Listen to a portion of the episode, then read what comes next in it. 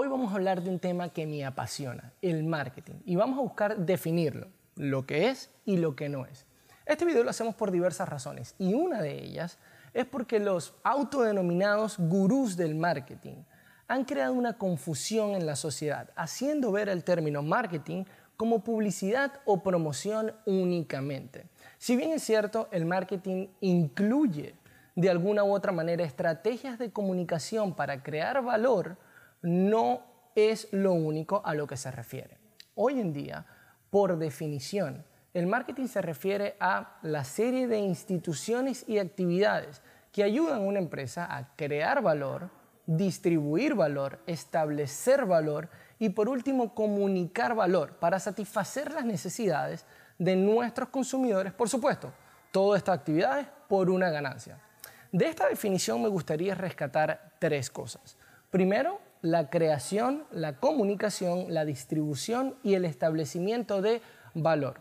Por tanto, es muy importante hablar de valor. Segundo, el hecho de que tenemos que satisfacer las necesidades y aquello que los consumidores quieren o desean. Por tanto, es necesario hablar de las necesidades y los deseos del consumidor. Y por último, el hecho de que todas estas actividades se hacen para generar una ganancia para la compañía o marca para la cual trabajemos. Dicho esto, para hablar de valor y para hablar de la propuesta de valor, me gustaría entregarles y reconocer un poco la historia de cómo llegamos hasta aquí hoy en día.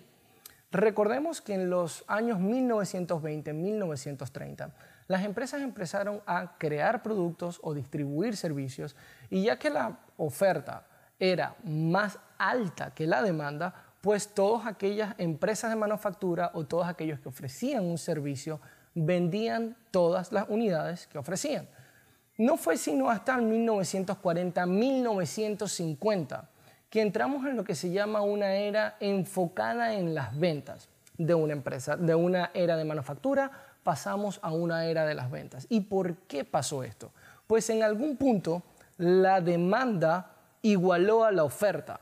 Por tanto, aquellos que estaban ofreciendo un producto voltearon a sus galpones y dijeron, epa, tenemos inventario aquí atrás, tenemos exceso de fuerza de servicio y tenemos una capacidad ociosa.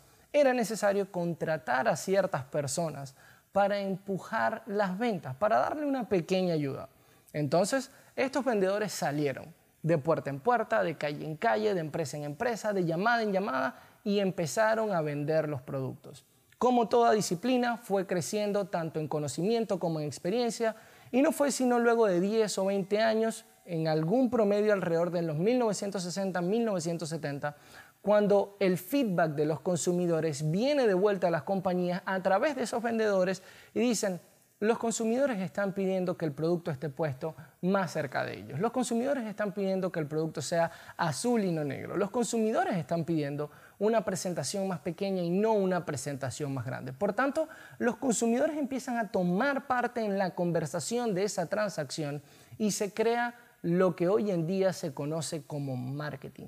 Lo crea, de hecho, el, eh, el, mercadólogo llamado Philip Kotler y hoy en día conocido como el padre del marketing o el padre del mercadeo, porque fue él quien crea las cuatro P's. Antes les hablé de cuatro cosas que el marketing define. Creación de valor, distribución de valor, comunicación de valor y por último distribución de valor. Esto se refiere a las cuatro P's del marketing o mezcla de mercadeo, producto, precio, plaza y promoción. Hasta ese momento, los economistas guiaban la conversación de los negocios, establecían que el mercado se regía única y exclusivamente por las leyes de la demanda y de la oferta. Pero por supuesto, cuando los vendedores volvieron y vieron esto, dijeron, hay muchas, muchos, más, muchos más factores, otros factores que influencian la venta de un producto. Sí, algunas marcas empezaron a colocar su producto y publicitar su producto en periódicos, en anuncios de radio, en anuncios de televisión y todo esto influenciaba la marca o el producto que, que compraba un consumidor sobre otro.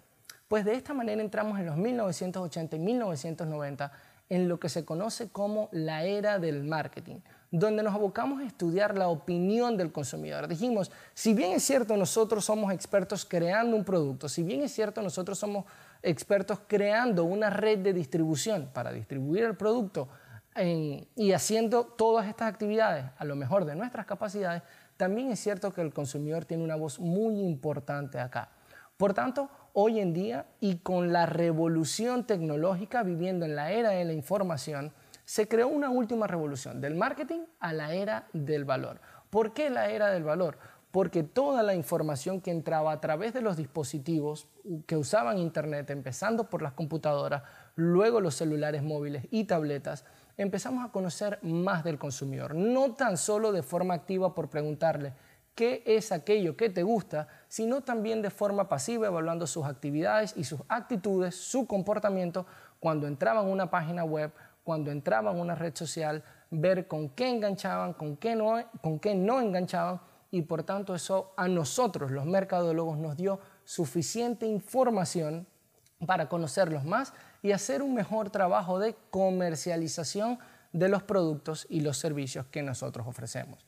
Esta conversación que se lleva a través del marketing lleva también no tan solo la parte de la información, que es aquella que otorga valor al consumidor, sino también tenemos que hablar del comportamiento del consumidor. Tenemos que entender que si bien es cierto nosotros ofrecemos algo, aquello que nosotros ofrecemos va a tener una percepción distinta por todo aquel que de alguna u otra manera experimente tu conversación, experimente tu producto, experimente tu servicio o cualquier estímulo que venga por parte de esa marca o por parte de esa empresa.